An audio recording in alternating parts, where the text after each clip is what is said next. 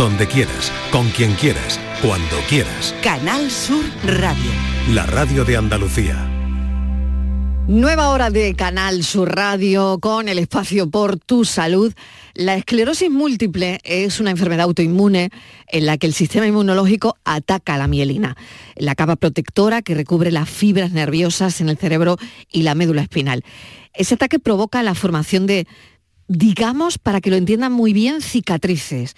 Esclerosis que puede interferir con la transmisión de señales nerviosas y todo esto da lugar a una variedad de síntomas que van desde problemas de movilidad y fatiga hasta dificultades cognitivas y sensoriales. Hoy hablaremos de la esclerosis. Por tu salud, en la tarde de Canal Sur Radio. Porque es el Día Mundial, además, y es una oportunidad para sensibilizar a la sociedad sobre los desafíos que enfrentan las personas con esta enfermedad y también destacar la importancia de la investigación en busca de tratamientos eficaces, efectivos y en última instancia, pues de una cura, claro que sí. Además se busca con estos días proporcionar apoyo a los afectados, a su familia, que son apoyos muy necesarios. Hoy es el Día Mundial de la Esclerosis Múltiple. Hablaremos de ello en el programa y también quería contarles que la Consejería de Salud ha vuelto a activar esta semana una nueva campaña de vacunación sin cita frente a la gripe y la COVID-19. Son 380 puntos de vacunación en toda Andalucía. Patricia Torres, bienvenida. Hola Marilo, buenas tardes. Estarán activos los días 19, 20 y 21 de diciembre. La campaña se ha activado ante la llegada inminente del pico de incidencia de estos virus respiratorios como consecuencia del frío y las próximas reuniones familiares por las fiestas navideñas. La semana pasada cerca de 50.000 andaluces se protegieron frente a la gripe y la COVID-19 también dentro de esta campaña sin cita que desde la consejería consideran un éxito. A estos puntos podrán acudir todas las personas que aún no se hayan vacunado frente a la gripe o al COVID-19 pertenecientes a los grupos Diana de la campaña, todas las personas de 60 años o más, independientemente de que tengan o no patologías se base, adolescentes y adultos menores de 60 años con enfermedades crónicas o situaciones de riesgo, además de los convivientes de todas estas personas de riesgo. Gracias, Patricia. Eh, lo seguiremos contando todo esto cada vez que ocurra y bueno, que la gente tiene que concienciarse y vacunarse. Gracias, un saludo. A ti un abrazo. Día Nacional de la Esclerosis Múltiple, eh, lo avanzábamos en el arranque de este programa y tenemos con nosotros al doctor Eduardo Agüera Morales, que es neurólogo del Hospital Reina Sofía de Córdoba. Doctor Agüera, gracias por acompañarnos. Hola, buenas tardes. Muchas gracias por contar conmigo. Bueno, ¿qué es la esclerosis múltiple y cuáles son sus causas? Bueno, mejor definición que la que has dado no podría. Eh, la esclerosis múltiple, pues como bien has dicho, es una enfermedad en la que aparece inflamación del sistema nervioso, inflamación cerebral sobre todo, porque es del sistema nervioso central y son placas, placas induradas, placas de esclerosis que surgen y que van surgiendo a lo largo de la vida un año tras otro con una acumulación y unos síntomas que muy bien has descrito, desde cognitivo, físico, equilibrio, sensitivo, motor. Yo creo que la definición mejor que tú has dado no puedo no puedo Bueno, se lo agradezco, se lo agradezco. Una se lo estudia para estar a la altura, ¿no? bueno, ¿cuáles son los síntomas más comunes de la esclerosis múltiple? Y, y doctor, hay una cosa muy importante que nos gustaría saber, ¿cómo se diagnostica la enfermedad? Bueno, los síntomas dependen, ¿no? Porque si estamos hablando del principio de la enfermedad, pues vamos a hablar de cómo se diagnostica. Y los síntomas al final de la enfermedad son muchos porque son acumulativos de muchos años, ¿no? ¿Cómo se diagnostica? Pues a un paciente le ocurre algo cerebral, eh, que es difícil de explicar, pero es alguna cosa eh, localizable en el cerebro, tipo pérdida de visión, que es una cosa frecuente en un solo ojo, eh, súbita, que pasa de un día para otro, no es esta pérdida de visión continuada que podemos tener a lo mejor con la edad o cualquier otro evento. Puede ocurrir un problema de pérdida de sensibilidad o acorchamiento en medio cuerpo, en medio cuerpo, o puede haber un problema de equilibrio. Lo más frecuente es la pérdida de visión o, o la pérdida de sensibilidad en brazo y pierna o en un brazo una pierna. Así es como suelen empezar por estadística. Y, luego pasan más cosas, ¿no? Cada zona del cerebro sirve para una cosa, con lo cual una, zona del cerebro sirve para el lenguaje, otra zona sirve para mover el cuerpo, otra sirve para el equilibrio. Bueno, pues depende de la zona donde salga la placa, pues el paciente tendrá mm, síntomas referidos a eso. Hay gente o hay pacientes que tienen problemas de movilidad del brazo derecho y hay otros pacientes que la tienen de la pierna izquierda. Es muy variado. El problema es que cuando ya hablamos, como me preguntabas, por los síntomas, pues un paciente que lleva muchos años puede tener síntomas de muchas partes del cuerpo porque ha acumulado bastantes placas. Y, al principio, lo que yo digo que es una pérdida de visión en un ojo o una pérdida de sensibilidad, al final puede ser un problema de movilidad, brazo, pierna, un problema de visión, un problema de equilibrio, un problema de muchos aspectos cerebrales, pero acumulándose. Y espero que esto pues, no asuste porque eso era antiguamente y ahora estamos consiguiendo que no se acumulen y que no sigan apareciendo cosas nuevas y, ya no es tanto como antes. Claro, esto es muy interesante lo que, lo que usted dice, ¿no? Em, eh, bueno, estamos hablando de los síntomas, hemos dado la definición, las causas, las opciones de, tratamiento disponibles, doctor, que me parece que usted ha hecho hincapié en esto ahora mismo, ¿no? Mm, ¿Cuáles son? Los tratamientos han cambiado mucho, de hecho la enfermedad tiene muy mala fama Sí, me gusta diferenciar esclerosis múltiple de la ELA, que también es otro tipo de esclerosis, pero no tiene nada que ver, ¿no? La esclerosis múltiple mm, no mata, no hay que preocuparse por ello, pero sí que tenía muy mala fama por la discapacidad y, los pacientes se asustaban, pensaban en una silla de ruedas. Y es que el, primer tratamiento se aprobó hace unos 20, 25 años y, estuvimos con un solo tratamiento pues hasta el año 2010 casi, eh, con lo cual hay muchas personas diagnosticadas hace muchos años que no pudieron aprovechar los buenos tratamientos que han venido después. 2010 se aprobaron dos o tres, pero desde el 2015 se han ido aprobando y aprobando, tenemos más de 16 tratamientos ya y, lo que los huérfanos que estaban los pacientes hace 20 años, que son los que vemos ahora a lo mejor más afectados, ya no tienen que estarlo los que se diagnostican desde hace 8 o 9 años, claro que no. Yo creo que es una esperanza. Totalmente cierto, me va a permitir presentar a una persona mm, conocida para mí, porque bueno, pues ha estado en esta casa y ahora es directora de Mujeres Valientes y ella lo es. Es María José Andrade. María José, bienvenida. Hola, hola Marilo, muchísimas gracias. No, muchísimas gracias a ti. Vuelvo a mi casa. claro que sí. Gracias a ti por estar y gracias a ti por, por contarnos lo que te pasa, ¿no? Y, bueno, y tu testimonio, ¿no? Porque cuando te diagnostican a ti esclerosis múltiple. Pues yo, primero permíteme, Marilo, saludar al doctor mm. Agüero, porque ya hemos coincidido tres veces hablando de esclerosis, ¿verdad, Qué doctor? Bien. Qué bien. Sí, es verdad. Somos pareja artística casi, ah, eso Está bien, ¿eh? Eso está bien, nos conocéis bien, entonces. sí, sí, personalmente no, pero nos hemos escuchado y nos hemos acompañado. Pues Marilo, a mí me diagnostican esclerosis en, en julio, a finales de julio de 2021. Pero es cierto que cuando tú haces una retrospectiva y haces un viaje atrás al pasado, te das cuenta de que te han ocurrido cosas que tú no eras consciente. Por ejemplo, en el 2012, yo un día que me levanté y veía doble, y yo le decía a todo el mundo, ¿me veis bizca? Y decían, no, pues yo veo doble, yo me tenía que tapar un ojo para poder ver. En el 2019... ¿Esto durante mucho tiempo? Una semana. ¿Qué pasó? Una semana. Una semana de visión doble. Sí. Y vas al médico. Yo fui al oculista, claro. Como miedosa buena que soy, fui al oculista y me dijo, María José, esto tenemos que hacer prueba, pero si no remite tenemos que dar un paso más que es ir al neurólogo. Pero se me quitó. Se me quitó, me hicieron efectivamente las pruebas y se me quitó. Y ya en el 2019, eh, en febrero, se me quedaron dormidas. Poco a poco se me fueron durmiendo las piernas. Y yo fui al neurólogo pero no sé qué tipo de pruebas me hicieron que no, me lo diagnosticaron. Se me fue quitando, a partir de junio de ese año se me fue quitando y ya en 2021, como ha dicho bien el doctor Agüero, perdí la visión del ojo izquierdo, yo completamente, yo no veía absolutamente, veía plata, yo no veía absolutamente nada por el ojo izquierdo, me dolía, eh, me diagnosticaron neuritis óptica, inmediatamente me ingresaron, me abrieron vía, me hicieron TAC y al día siguiente me dijeron al 99%, a falta de prueba, pero casi al 99%, que esto va a ser esclerosis múltiple, como así fue. Así me diagnosticaron esclerosis. Una vez que, que te dan ese diagnóstico, María José, mm, ¿qué piensas? Pues Marilo, mm, no pensé, no tuve miedo.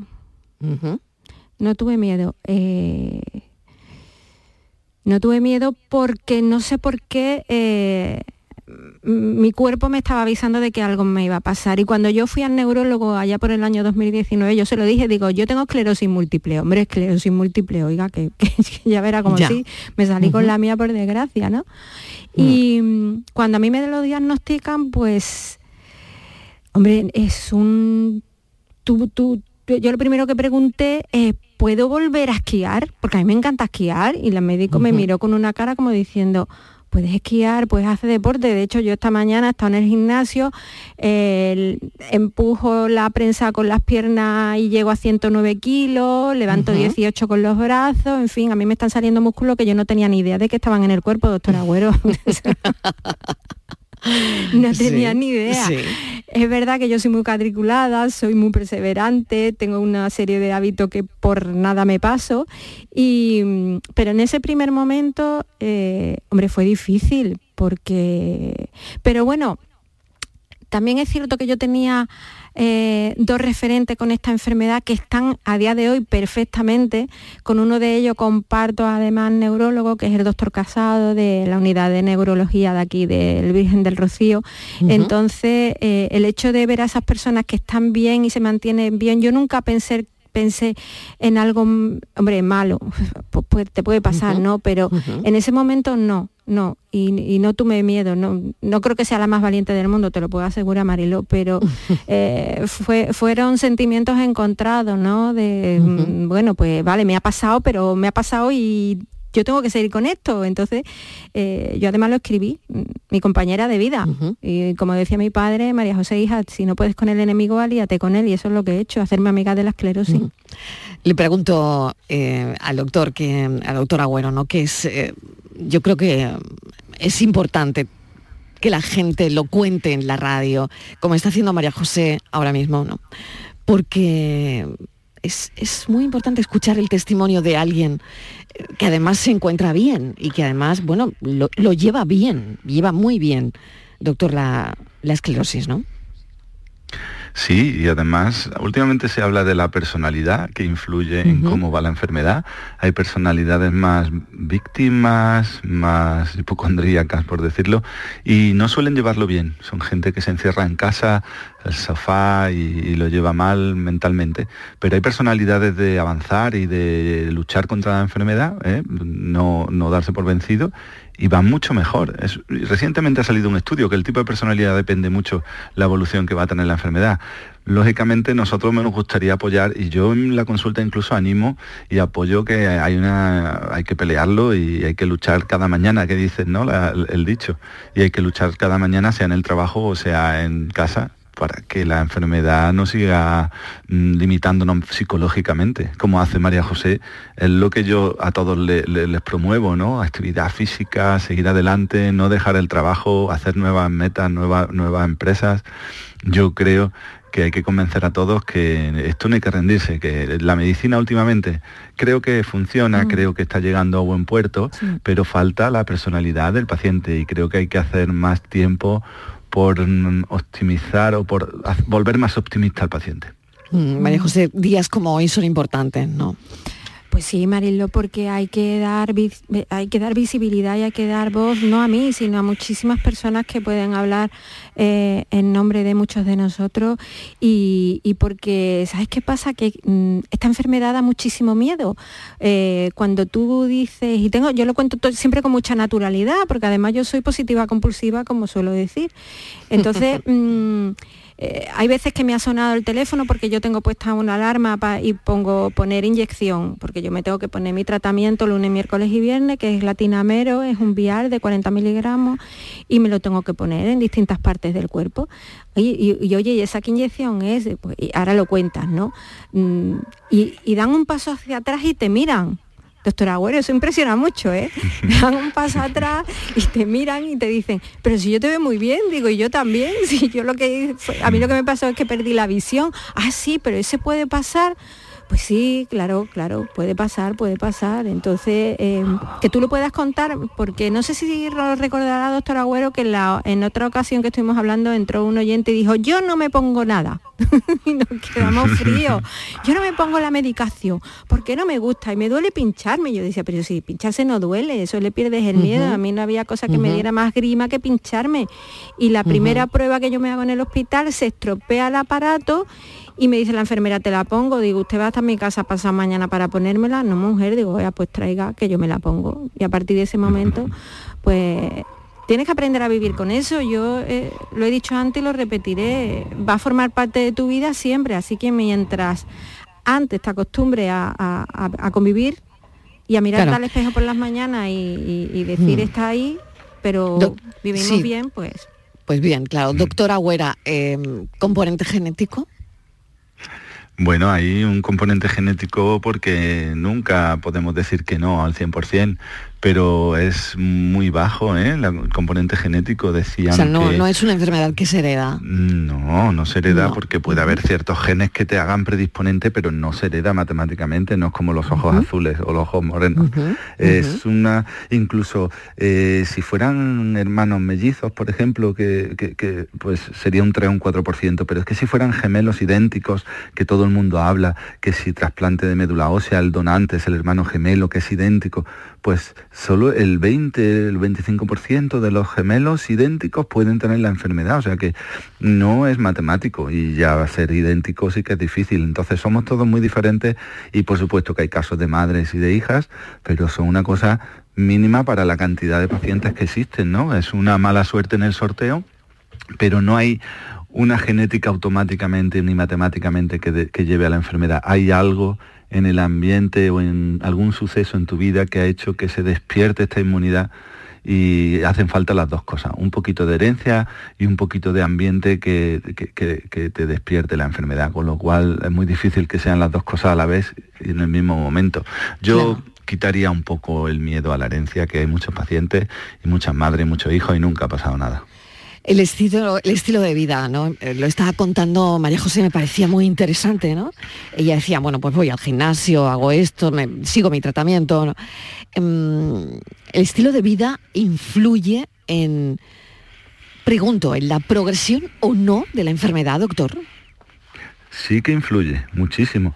De hecho, una de las variantes que, nosotros intentamos estudiar también la medicina, ¿no? las pastillas y el tratamiento, pero el estilo de vida sano, y la dieta y el ejercicio físico y eso que siempre decimos los médicos, es que se ha demostrado, incluso el, tabaco es especialmente malo en esta enfermedad, eh, ha demostrado que retrasa o que mejora la, posibilidad de que te progrese la enfermedad.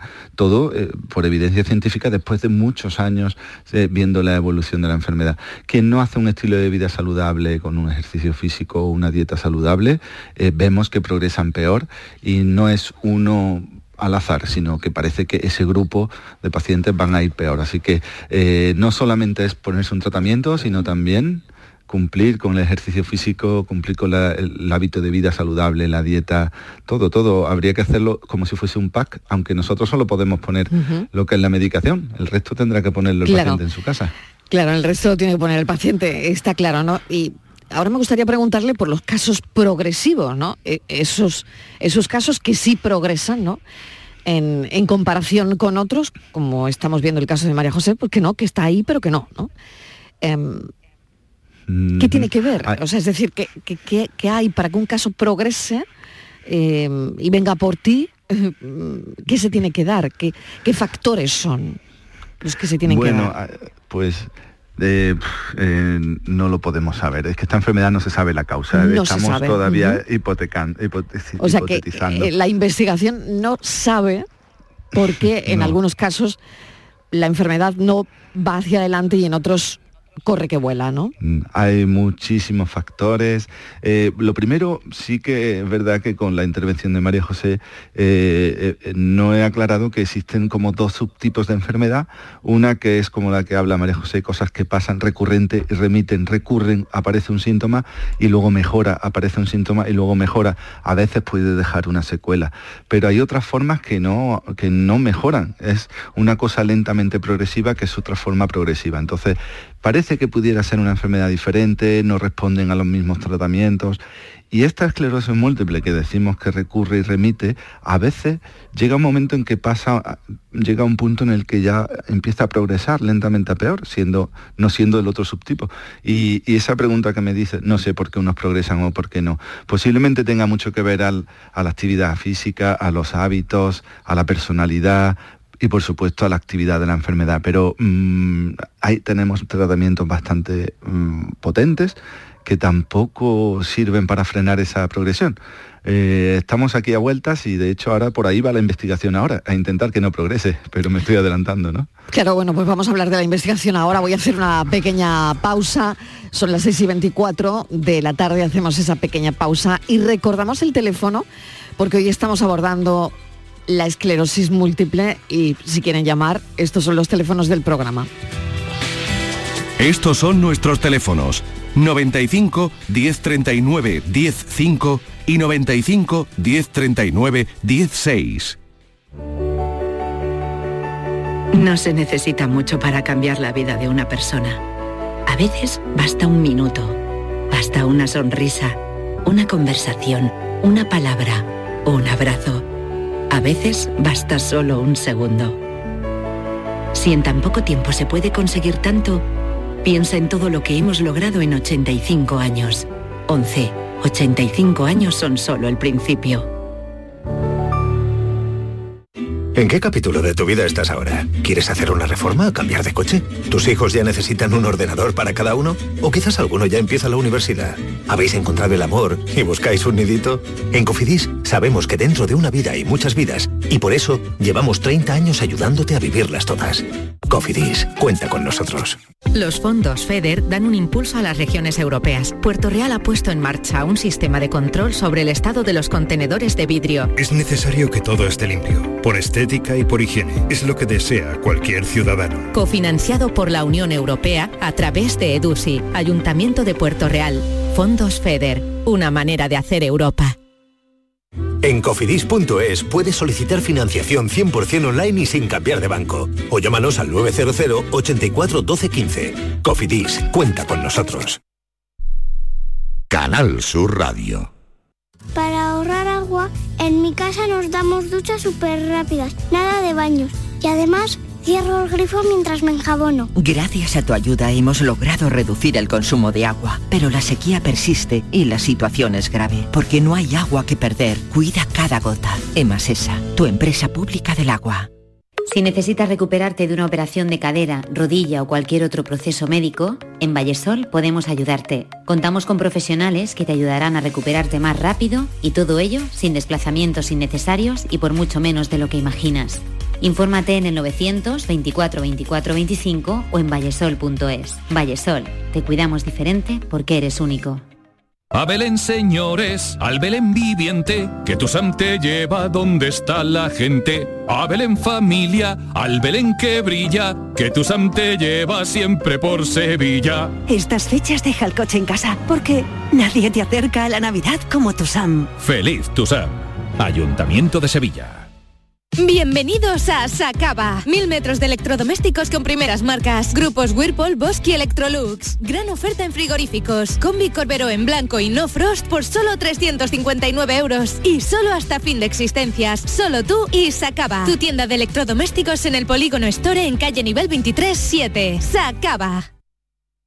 El resumen de la actualidad del día, con toda la información y la última hora del deporte, el análisis de la economía que tanto te afecta, las entrevistas que te aclaran lo que pasa. Todo lo que necesitas saber para estar informado lo tienes en El Mirador de Andalucía, de lunes a viernes, desde las 7 de la tarde con Natalia Barnés. Contigo somos más Canal Sur Radio, contigo somos más Andalucía.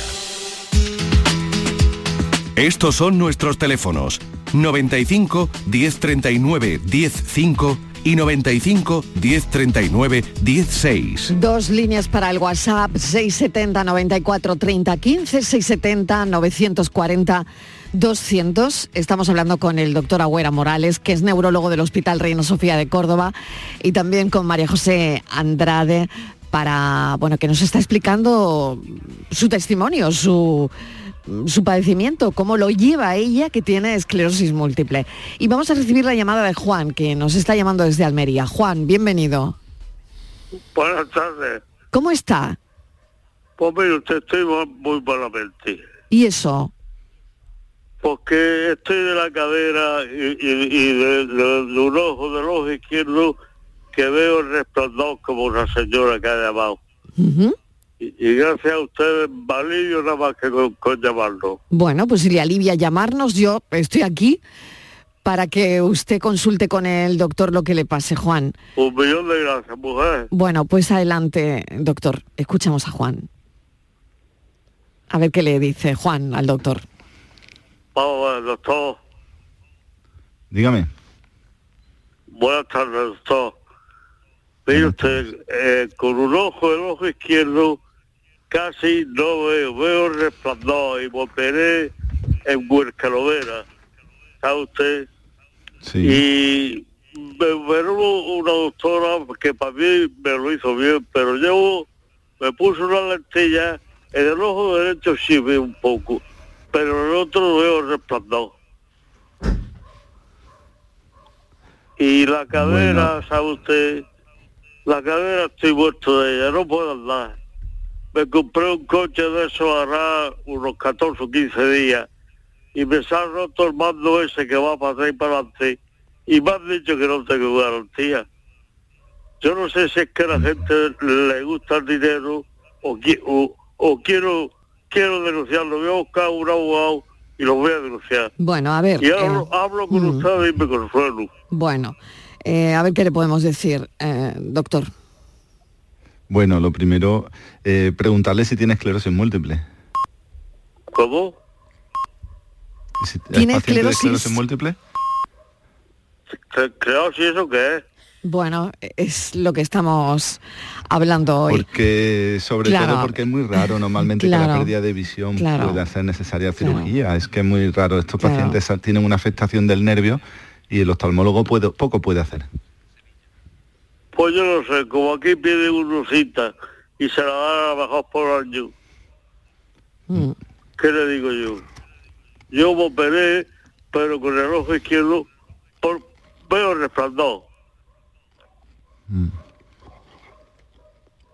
Bueno, Es pues muy raro que, mm, es que raro. esta enfermedad de- necesite cirugía Mm. ocular. Por eso habrá que hablar con un oftalmólogo que sepa de cuáles son las patologías que afectan dentro del ojo y que puedan necesitar cirugía. Claro, Juan, no le podemos ayudar porque tenemos al neurólogo aquí y, y bueno, simplemente es escucharle porque eh, va a necesitar usted más bien un oftalmólogo para que mm, pueda determinar qué es lo que le ocurre. Un abrazo, Juan. Vale, Gracias. muchas gracias a ustedes y que Dios les dé salud mucho años. Bueno, a un usted saludo. Y, y al doctor. Un Estoy saludo. emocionado. Ánimo, Juan, mucho ánimo. Venga, muchas gracias, mujer. Bueno, es, es nuestro trabajo, eh, escuchar ¿no? a, las, a las personas. Juan Carlos nos llama desde Sevilla. Juan Carlos, ¿qué tal? Bienvenido. Hola, buenas. Adelante, cuéntenos. Mire, no, yo que estoy escuchando la entrevista y, y comentarle al doctor que tengo a mi padre, hace unos 25 años que le detectaron la, la enfermedad. Sí. Y, y es progresiva. O sea, cada brote que le ha dado nunca se ha recuperado de, del, digamos, del paso que ha dado, ¿no? Como comentaba la paciente que, que hay, que se Sí. recupera, mi padre siempre ha ido a peor. Y, y bueno, pues comentar un poco el caso, que también conozco a un, a un amigote, en el que me preguntaba cuando le detectaron la, la enfermedad, Hmm. Y yo le dije que, hombre, que no se fijara mucho en el caso, porque había muchos casos en el que, bueno, pues que se mejoraban con los tratamientos que había, ¿no? Y si es verdad que en su caso, pues sí, siempre se ha ido mejorando. Mejorando no, sino se ha estabilizado. O sea, se le ha dado el brote, se ha puesto el tratamiento y ha seguido con su vida, con su vida normal. Eh, el preguntar por qué algunos son progresivos y, y algunos con su tratamiento pues, pueden hacer vida normal, cuando mi padre ahora mismo pues está en, en una cama, empotrada, porque cada vez ha ido peor. Y le preguntaría yo, ¿él al principio tenía brotes y ahora ya no? ¿O nunca ha tenido brotes? Eh, sí, que yo recuerde, porque me cogió chico, él empezó por un brazo. Eh, tardaron un año en diagnosticar, estoy hablando que hace ya por lo menos 25 años eh, le escayolaron un brazo, porque claro, habría menos métodos para el diagnóstico hasta que ya detectaron que era esclerosis múltiple. Se estuvo poniendo sus bolos de tratamiento hasta que ya, pues nada, no tiene, tiene una bomba para, para los dolores, una bomba interna, y así ahora mismo está, está en una cama. Vaya por Dios. Bueno, pues la verdad es que, bueno, en principio, si él empezó con una forma de brotes y que ya decía, llega un momento a partir de un punto en el que el cerebro mm, pues ya no puede más y, pasa a ser una progresión continuada de la enfermedad ya sin brotes, ¿no? Eso, pues la palabra y lo más importante del caso son los 25 años diagnosticados, ¿no? Que yo decía, es que yo empecé aquí con hace 23 años empecé ya a ver pacientes y, y, con, hace 25 años no había tratamientos. Y es que lo que, se le, lo que no había o lo primero que hubo no era ni potente ni eficaz suficiente para algunos casos de esclerosis múltiple. Si no la paramos al principio, eh, que hay un dicho que hay que tratar eh, fast and furious como la película, ¿no? Hay que tratar mm. fuerte y rápido y si no estamos ahí al principio, pues la enfermedad eh, como si cogiera carrerilla y, ya no la podemos parar, ¿no?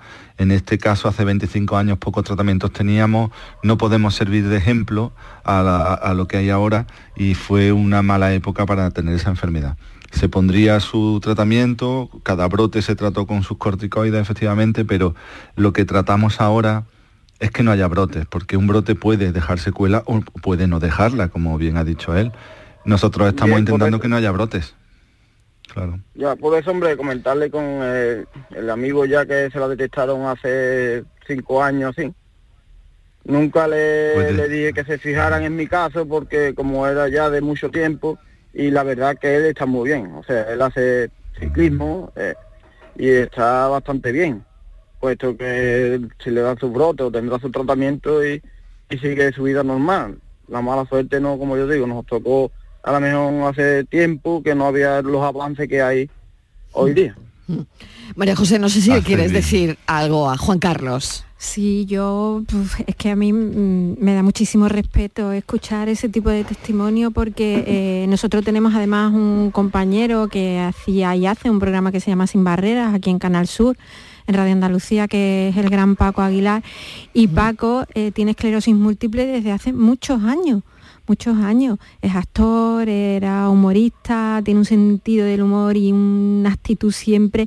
Y a mí siempre me dice lo mismo, Andrade, qué suerte has tenido de que te la hayan diagnosticado ahora porque a mí no me pudieron poner ningún tratamiento. Es que dentro de lo malo, Mariló, eh, yo me considero una persona afortunadísima. Ha sido en el momento apropiado y estoy en manos de quien tengo que estar, que es de los especialistas. Entonces, escuchar este tipo de testimonios, pues esa gente sí que fueron valientes, porque ahí no había nada. Lo ha dicho el doctor Auer ahora mismo, no había absolutamente nada. Eh, te ponían los corticoides y, no había nada que te lo frenase, pero ahora hay, eh, como también ha dicho, me ha encantado y me lo ha apuntado, tratamientos eh, que, van desde el principio, fast and furious, ¿no? rápido y fuerte. Entonces, una vez que, te, te acoges a eso, pues eh, ya es cuestión de, que tú también pongas de tu parte, pero escuchar eso, eh, sobre todo viniendo de un hijo ¿no? que ha visto a su padre desde hace 25 años así, pues, hombre, hay que tener muchísima fuerza de voluntad por parte del enfermo y de toda la familia que lo rodea, porque también ellos son parte de toda esa historia. Desde luego. Juan Carlos, muchísimas gracias, un abrazo enorme para usted, para la familia, para su padre. Gracias, un saludo. Muy bien, hasta luego. Estos son nuestros teléfonos 95 1039 105 y 95 1039 16. La investigación fundamental, doctor Agüero, porque si la investigación, doctor Agüera, si no si no hay investigación, esto se estanca. efectivamente. Todas las enfermedades se estancan. La esclerosis múltiple ha tenido muchísima, muchísima investigación. hasta que salieron todos estos tratamientos, ha habido pues muchas pruebas que unos han salido adelante y otros no. Y todos estos fármacos son el resultado de mucha investigación. Ahora hay otra familia de, fármacos en investigación, pero yo creo que falta lo más importante y, que es la cicatrización, ¿no? Que hablábamos de las lesiones que hay en el cerebro que pueden acumularse. Intentamos que no salga ninguna, se hacen resonancias ocasionales.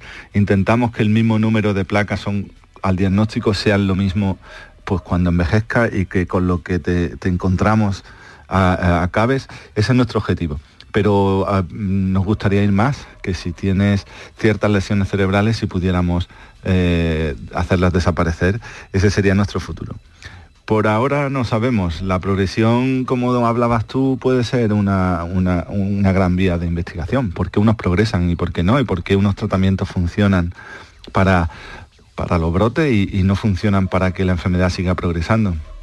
Lo último que se está haciendo son fármacos que van para la progresión. Bueno, pues puede ser una vía, pero yo espero que llegue lo de la cicatrización o remielinización de las lesiones. Claro, que eso sería lo importante para acabar con ello, ¿no? Si hay algo que pueda, como usted dice, doctor, eh, hacer cicatrizar, pues eso que queda, ¿no? En, mm. ese cable, por así decirlo. Que, lleva mm. Toda la importancia de la información para que el brote esté o no esté, o sea, de la enfermedad en sí, eso sería darle la diana, ¿no? Sí, eh, sería el futuro. Ya hemos intentado, nosotros hemos participado en algunas moléculas que prometían remielinizar, que es la forma de decir, eh, volver a regenerar ese, cerebro perdido. Nuestra misión ese cable que se pela, por así decirlo, ¿no? Y probablemente, claro, María José lo explica también muy bien, ¿no? Ese cable que ya, eh, pues que se le pela el plástico, por así decirlo, ¿no? Sí, efectivamente. Eso es. Es así, es así. Entonces eh, yo, yo mm, también pongo mm, eh, toda mi fuerza en que se encuentre ese, tratamiento que, eh, en el que se cicatrice, ¿no? Porque es verdad que ahora ah, hay muchísima investigación y sobre todo en esclerosis. En esclerosis múltiple hay mucha porque se está diagnosticando muchísima más esclerosis. son más certeros los los brotes, por decirlo de alguna manera, o lo que te pasa, eh, tiene, es muchísimo más claro para, para los médicos que te atienden, entonces inmediatamente con una resonancia que te hacen, ahí te lo ven, inmediatamente, ahí te lo ven, y entonces eh, para descartarlo te lo hacen, y entonces hay veces pues que, hay gente que va, se lo hacen, le toca, y, entonces al haber tal número de, de, de personas con esta enfermedad, pues se están llevando a cabo muchísimas más investigaciones. Doctor. Sí, sí, la investigación se hace de todo tipo, no solamente investigación propia, bueno, pues que cada consulta o cada centro intenta buscar, eh, pues no sé, hábitos, intenta buscar, nosotros estamos buscando una dieta que pudiera ser beneficiosa, hay quien está buscando la vitamina D, la microbiota, pero todo eso es para conocer la enfermedad, pero luego existen otras investigaciones que son para eh, llegar al tratamiento. Ahora mismo el tratamiento parece que está en manos de la industria, ¿no? que son los que descubren moléculas y luego ellos la investigan. Y mm, pues, se puede colaborar investigando bien en los centros, buscando mm, pues el pronóstico, buscando dieta, buscando ejercicio ideal, que pueden ayudar a otros pacientes, pero también se puede ayudar en investigación y ensayos clínicos. Mm, nosotros tenemos de todo y, en Andalucía hay centros, Cádiz, Sevilla, Málaga, Córdoba, que hacen investigación y ensayos clínicos y que todos los pacientes pueden preguntar porque Claro, yo le iba a preguntar eso, doctor, cómo participar. No sé si mm, a María José Andrade mm, ha participado en algún ensayo yo clínico. No, pero yo me ofrezco otra vez, doctora Agüera, como yo de India, si yo siempre claro, me ofrezco. Claro, claro, claro, doctora Agüera. Eh, ¿Cómo participar en un ensayo clínico? Porque, claro, deben ser pacientes Mm, pues que cumplan eh, determinadas características, ¿no? Claro. Lo primero, yo diría que para participar en un ensayo clínico con una molécula nueva, lo primero es que el paciente no esté estable. Quien está bien nadie toca. O sea, que si uno se encuentra bien y no está teniendo... Ah, no, pues entonces a mí que no me toquen, doctora Huela. Mm, mejor, bueno, si uno quiere participar en, estudios de microbiota, vitamina D, de dietas, puede ser, pero, pero para ensayos clínicos lo primero que el paciente no esté estable con lo que está y si está estable, mejor nada. ¿Cómo participar? Bueno, pues hay una plataforma andaluza que se llama NeuroReca, que es Neurored de Ensayos Clínicos de Andalucía, que lo que busca es pues un poco de equidad y de igualdad de acceso a la investigación en todas las provincias de Andalucía.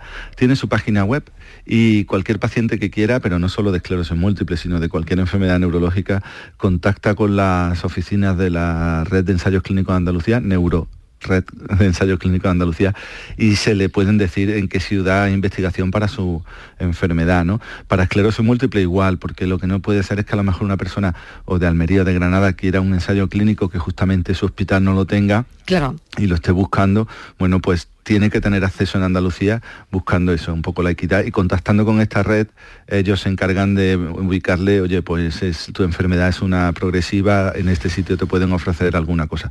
Pero lo primero, eh, dejar bien claro que la enfermedad tiene que estar inestable, porque si está estable nadie toca. Y lo segundo, también que no existe el placebo en estas enfermedades, no sería ético tratar con placebo y que siempre hay un fármaco u otro para que no se asusten.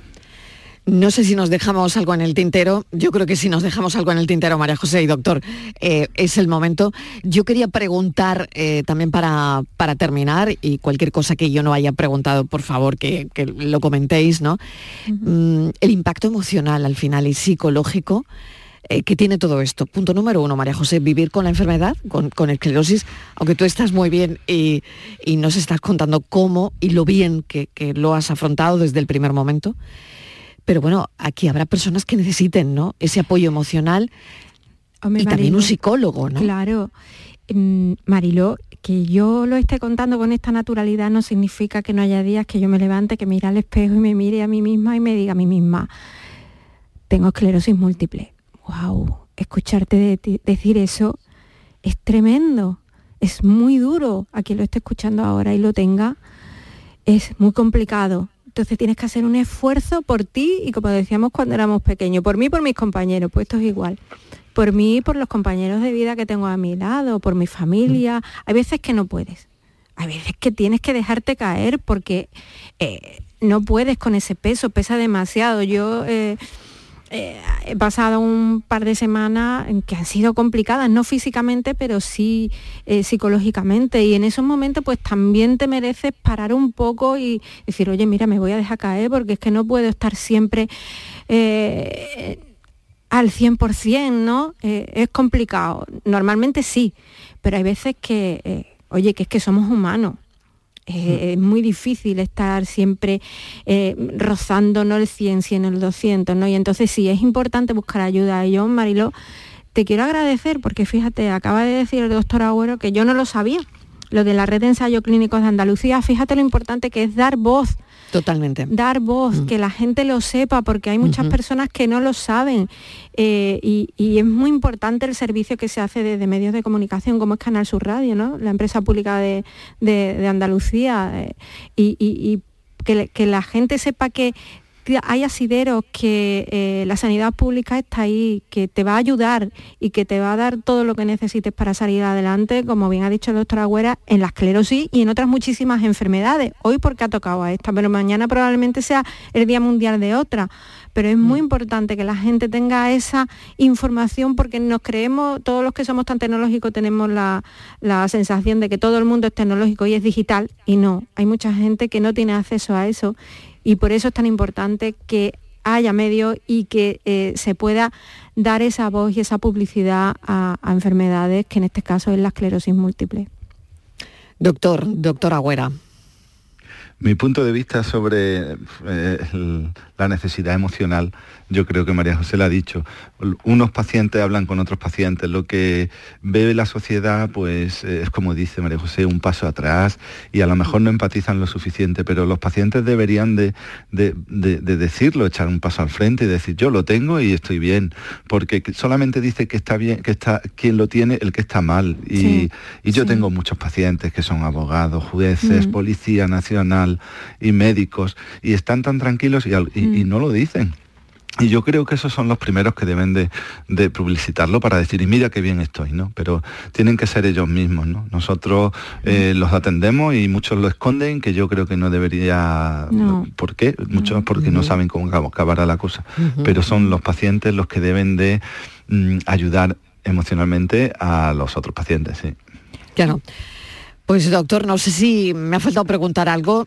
Este es el momento porque bueno, claro, no, no, la tiene, no las tiene todas consigo y no sé si hay algo importante que deberíamos destacar, doctor Agüera. Bueno, pues yo querría decir eh, en último lugar que sí, que la ciencia está progresando, los tratamientos progresan, pero que lo que más de moda está es que medimos la enfermedad eh, desde el punto de vista clínico, vemos al paciente, lo exploramos desde el punto de vista de la resonancia, el número de puntos o lesiones que tiene, también mm. vemos el grado de discapacidad, pero últimamente está cogiendo mucha fuerza la perspectiva del paciente, porque eh, a lo mejor un paciente motormente está bien, y un paciente está bien en su trabajo, pero emocionalmente, como venías diciendo, o lo lleva muy mal, o tiene una calidad de vida mm. muy mala, o el tratamiento no es el adecuado porque le supone un sufrimiento, una inyección, hay gente con mucho miedo. Y que últimamente estamos empezando a recoger la perspectiva del paciente, que a veces es un test o unas preguntas, porque no solamente es lo que vemos, sino que el paciente nos tiene que traer un feedback de decir, llevo mal la enfermedad, actúe, aunque tenga los mismos puntos, aunque mi exploración sea la misma que la otra vez, yo esto no lo llevo bien. Y cada vez se está apoyando más buscar la perspectiva, la voz del paciente y es una pena porque cada vez nos consume más tiempo en consulta, pero eh, es importante. No es solamente lo que nosotros vemos, sino lo que el paciente trae de casa de cómo vive la enfermedad. Y ese proyecto que es europeo, creo que poco a poco se irá implantando y ojalá tengamos tiempo para ello.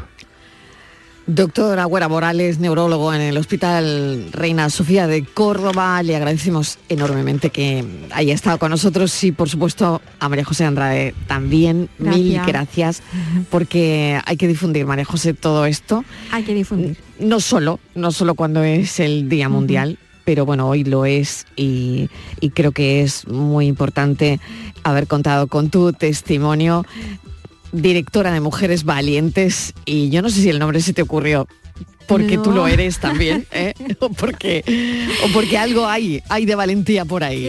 yo no soy nada valiente, yo soy nada más que María José Andrade y aquí me tenéis para lo que necesitéis, cuando queréis, lo mismo que el doctor Agüera, igual a vuestra disposición para seguir contando y, que la gente se sienta identificada y que no tenga miedo, que lo cuente, no pasa absolutamente nada. Eh, a mí ha habido veces que cuando lo he dicho casi que me han dado el pésame. Ya, yo he tenido que animar a esa persona, tranquilo, pero si estoy bien, no te preocupes. Pero bueno, aquí estaremos siempre. Mil gracias por gracias a ti. venir a la radio y contarlo, porque es fundamental recordar que, bueno, aunque hoy es el Día Mundial de la Esclerosis Múltiple, es un día específico de concienciación, ¿no? Y de apoyo a las personas que viven con esta enfermedad. Este apoyo es necesario durante todo el año y la investigación es fundamental, como nos ha dicho el doctor Agüera, fundamental, ¿no? El respaldo a las personas con esclerosis múltiple, esencial para avanzar hacia un futuro donde esta enfermedad sea mejor comprendida. Así que muchas gracias a los dos. Gracias. Muchas gracias a vosotros. La tarde de Canal Sur Radio con Mariló Maldonado. El amor tiene sus riesgos y yo los conozco todos. Alba Carmona presenta su nuevo disco Cantora, un nuevo trabajo de estudio tributo a sus raíces musicales. Por culpa de este amor y tu Cantora, ya disponible en todas las plataformas digitales y puntos de venta habituales. Tengo el alma malería y de piedra el corazón. El Ayuntamiento de Úbeda ha adecuado un itinerario dedicado al insigne escritor ubetense Antonio Muñoz Molina, bajo el nombre de Úbeda Mágina, el paisaje en la memoria. Operación 6.3, adecuación de recorridos históricos. Estrategia de desarrollo urbano sostenible e integrado Úbeda Baeza 2020, cofinanciado al 80% por el Fondo Europeo de Desarrollo Regional, Unión Europea. Una manera de hacer Europa. Seguro que ya te han dicho cuándo es. Seguro que alguien de tu familia ya lo tiene. Y seguro que alguna vez te has imaginado qué harías. ¿Y si la suerte está en este número que acabas de ver? ¿Y si te toca? ¿Te imaginas? Pues este viernes 22 de diciembre es el día, el día de la lotería. Sigue imaginando qué harías si te tocara y síguenos en directo. Vive este viernes el sorteo de la Lotería de Navidad. Desde las ocho y media en la mañana de Andalucía con Jesús Vigorra. Vas a disfrutar la radio seguro, seguro.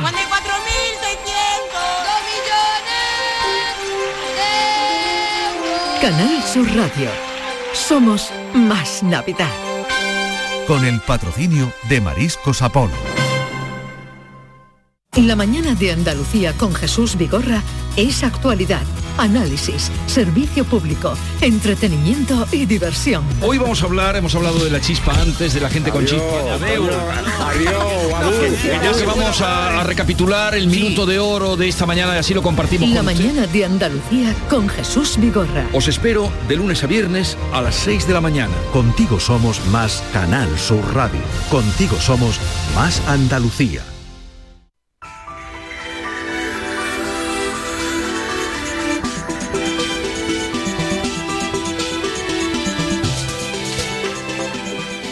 Seis minutos y llegamos a las 7 en punto de la tarde y la pregunta de hoy tiene que ver con las enfermedades difíciles de diagnosticar.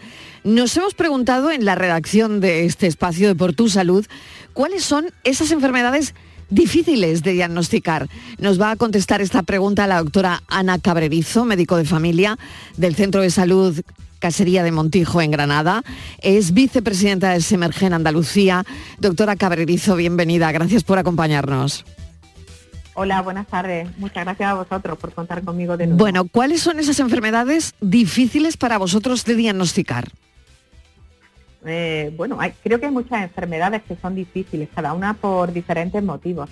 En primer lugar, yo eh, destacaría pues las enfermedades en las que eh, son difíciles de diagnosticar porque el médico, el profesional que tiene que hacer el diagnóstico, puede estar poco familiarizado o no pensar en ellas cuando le consultan. Eh, normalmente esto puede ocurrir por enfermedades que son poco frecuentes, como ocurre el caso más claro, el de las enfermedades raras, que son enfermedades que se presentan con, pues, con muy poca prevalencia, con menos del 5 por cada 10.000 personas, eh, y que pueden presentar con cortejo muy variado de síntomas y tienen un complejo, un diagnóstico bastante complejo. Ahí hemos perdido la comunicación con la doctora, creo. Doctora, ah, no nos oye. Bueno, pues estábamos preguntándole cuáles son las enfermedades más difíciles de diagnosticar y nos estaba contestando la doctora, pues aquellas en un principio en las que cuando te sientas delante del médico, pues el médico no ha pensado en ellas porque son enfermedades raras. Y eso es lo que hace, es uno de los factores que hace que una enfermedad sea, por ejemplo, difícil de diagnosticar. Luego yo quería preguntarle a la doctora, y no sé si recuperaremos la, la llamada o no, ¿la tenemos por ahí? Eh, bueno, están en ello. Si hay enfermedades que históricamente han sido más difíciles de diagnosticar que otras, ¿no? Luego también está claro que hay avances tecnológicos, ¿no? Que esto influye, ¿no? En la mejora de la precisión del diagnóstico de enfermedades complejas, ¿no? Y, claro, pues queríamos saber si la doctora tenía esas respuestas, ¿no? Y en términos generales, sí, es más difícil diagnosticar enfermedades raras en comparación a aquellas que son comunes, ¿no? Bueno, pues hemos perdido a la doctora y parece que no vamos a poder recuperar em, la conexión con ella, pero bueno, dejaremos esta pregunta en el aire hoy y lo que sí nos quedamos con uno de esos factores, que sobre todo lo que hace más difícil que una enfermedad se diagnostique pronto es que no sea una enfermedad rara. Lo dejamos aquí por hoy y mañana seguimos con todo. Les contamos la vida a partir de las 4 de la tarde. Gracias por estar ahí. Un abrazo. Bueno, creo que, que la tengo ahí a la doctora. Sí, la tengo. Sí. Doctora. Hola. Bueno, que hemos tenido sí, un nada, las de- cosas del directo. de, de conexión. Bueno, eh, por resumir, usted decía que las enfermedades raras son difíciles de diagnosticar precisamente por la poca prevalencia, ¿no? Y yo preguntaba también si hay enfermedades históricamente que han sido más difíciles que otras de diagnosticar. Sí, bueno, en general, pues eso, yo te decía que hay, que hay mm, enfermedades que dependen un poco del médico, pero luego hay enfermedades que por la forma de presentación, bien porque no dan síntomas o porque sus síntomas son muy específicos y variables, bueno, hace un poquito habéis estado hablando de la esclerosis múltiple. Exacto. eh, múltiple. Es una de las enfermedades que son un reto en su diagnóstico, porque Claro. por la forma de presentación y por la variabilidad. Son síntomas pero no son- vagos, ¿no? Claro, fluctuante. Claro. y además se presenta por brotes, hay épocas en las que está presente la enfermedad y otras en las que prácticamente desaparece. Eh, bueno, eh, también por ejemplo el lupus es otra enfermedad muy característica de un curso, bueno, que también nos puede dar muchos quebraderos de cabeza, pero no solo esto, o sea, hay enfermedades que no dan síntomas. Eh, tenemos la hipertensión y la diabetes que las encontramos habitualmente sin que den la cara, sin que den síntomas. Están porque vamos a buscarlas, porque hacemos lo que se llaman los cribados, ¿no? Hacemos métodos diagnósticos para ir a buscarla. Y luego otras enfermedades que, bueno, que últimamente se diagnostican con más frecuencia, como ocurre con la celiaquía. La celiaquía habitualmente era una enfermedad de diagnóstico en los niños y ahora cada vez se diagnostica más en el adulto, porque eh, los síntomas son variables desde la infancia hasta la edad adulta, varían. Antes no contábamos con ella en el adulto y ahora pues cada vez, cada vez más. Y luego hay otra serie de enfermedades que el diagnóstico puede ser difícil porque son enfermedades estigmatizantes y el paciente tarda en consultar. ¿No? Esto, bueno, durante mucho tiempo lo hemos visto con las infecciones de transmisión sexual, en su época con el SIDA, pero también enfermedades de la esfera mental, la depresión, eh, sabemos que está infradiagnosticada porque el paciente pues siente ese estigma de que se le ponga la etiqueta de depresivo y consulta tarde o en pacientes por ejemplo dermatológicas con localizaciones pues genitales que también tardan en consultarnos o enfermedades en las que el paciente normaliza los síntomas le parece Claro. que eso no es Que eso una es normal? ¿no? Pues esos Sí. son los factores, doctora Cabrerizo. Muchísimas gracias por habernos acompañado y contestado eh, con nota esta pregunta. Gracias, un saludo. nada gracias a vosotros adiós buenas tardes Lo dejamos aquí, les dejo con Natalia Barnés y El Mirador. Adiós.